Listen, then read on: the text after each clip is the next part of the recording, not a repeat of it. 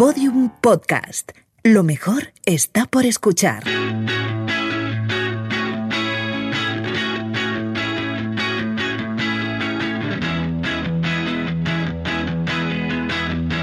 La redada.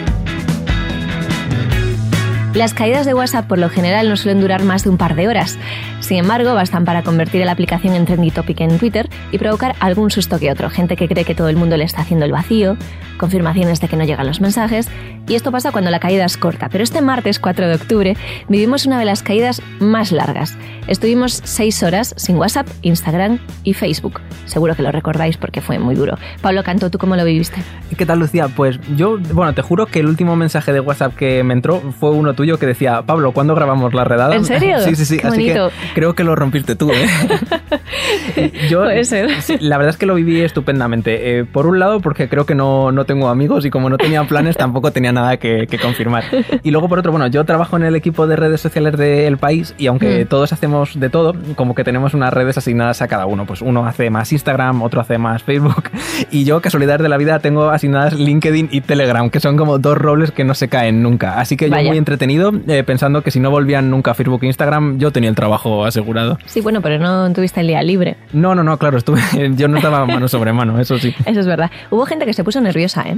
Sí, sí, sí. A ver, eh, pasa siempre que se cae WhatsApp y es más o menos normal. Eh, ya en 2016 el CIS preguntó por el uso de, de WhatsApp y el Mm. 98% de los encuestados, es decir, vamos, prácticamente todo el mundo, eh, afirmaba que usaba WhatsApp. Y de estos, casi la mitad además decía que lo utilizaba continuamente. Daban como opciones, eh, la mirabas dos o tres veces al día, cuatro o cinco, otra que era continuamente y, vamos, la mitad decían que lo usaban continuamente. ¿Quién, Eh, quién mira WhatsApp dos veces al día? Eh, Ya, es que... ¿Qué clase de monstruos? Ese es el loco, realmente. Hacen eso. Sí, sí, sí. Ya, a mí me preocupa la gente que no se dio cuenta de la caída. Como, ah, ¿se ha caído? Sí, Es como, sí. está- ¿qué pasa? Tienen menos Gente- amigos que yo todavía. No, gente que entraba en Twitter y decía, uy, me acabo de entrar en Twitter de que se acaba de caer WhatsApp. Sí, mentira, es Claro, mentira, pero claro, bueno. Claro, se estaban haciendo lo- los interesantes, pero sí. Bueno, para hacernos una mm, idea de, de lo que nos importa WhatsApp, Mm. en Google Trends, que es un servicio de, de Google que mide las tendencias en búsquedas, todos los picos de búsquedas de WhatsApp en los últimos años se deben a las caídas de servicio. La de marzo de 2019, la de julio de 2019, la de julio de 2020. Ojalá el precio de la luz cayera tanto como se cae WhatsApp. Y como experto en redes que eres, ¿usaste alguna red alternativa? ¿Te fuiste a Telegram? ¿Hay alguna opción por ahí? Mm, Pues de hecho, no, yo descubrí que existe una app llamada Mensajes de iPhone, porque mi pareja me escribió por ahí y de repente me asusté, fue como, ¿qué, qué es esto que tengo instalado en el móvil? Pero yo poco más, la verdad es que en casa de, de Herrero, eh, eso sí, la gente se puso muy creativa. En Twitter muchos contaban cómo habían recurrido a mandar mails a saco como si fuera una mensajería Mm. rápida, que estaban organizándose por DMs de Twitter, que se bajaron Telegram, que también llegó a saturarse un rato. Y bueno, hay quien recurrió hasta los SMS. Mi compañera en el país, eh, Brenda Valverde, mandó más de uno y me contaba esto. Oli, te lo cuento. Eh, escribí y recibí hasta tres SMS. Como esto fue eh, sobre las 5 de la tarde y había quedado a las 7 con unas amigas para tomar una caña, tuve que escribir un SMS de, todo sigue adelante, he reservado, nos vemos a esa hora ahí y si pasa algo nos llamamos porque WhatsApp está caído. Luego el segundo mensaje que mandé fue a mi madre para avisarle de que todo estaba caído. Eh, la pobre horas después me volvió a contestar que si todo seguía caído. Y le tuve que decir que sí y que pintaba bastante mal.